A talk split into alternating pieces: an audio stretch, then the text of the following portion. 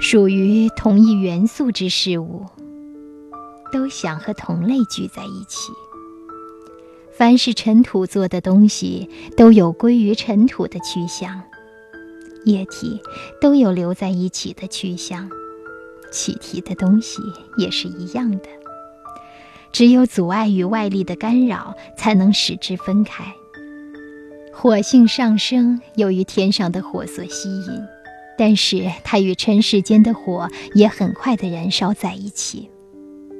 所以，一切特别干燥的物质很容易燃烧起来，由于它本身缺少抵抗燃烧的素质。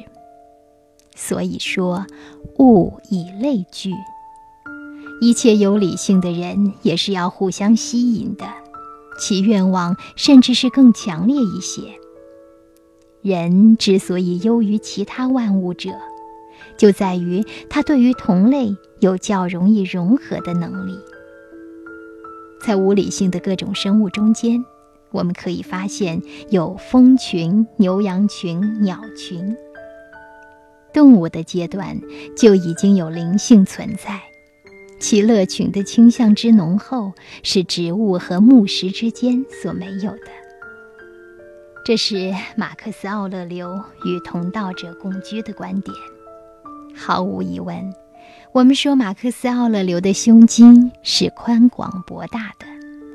他还说过：“害人的人实际是害他自己，不公道的人实际是对他自己的不公道。”因为他使他自己变坏了。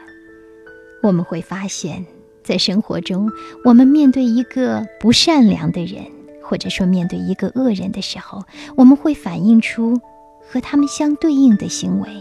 他对我不好，我也对他不好；他骂我，我也骂他；他打我，我要反拳相击。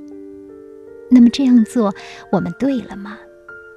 当我们的行为和那些行为不当者的行为一致的时候，我们怎么能说自己和他们不是同一类人呢？那么，面对一些不善良的举动、一些不当的行为，我们该怎么想、怎么做呢？马克思·奥勒留的那句话。害人的人实际是害他自己，不公道的人实际是对他自己不公道，因为他使他自己变坏了。这样的理论是不是可以让我们切实的感受到，退一步真的是海阔天空？马克思·奥勒留还说：“你现在的意见是根据正确的了解，你现在的行为是符合公众的利益。”你现在的心情是对一切外来的遭遇都能满足，这就够了。说的多好呀！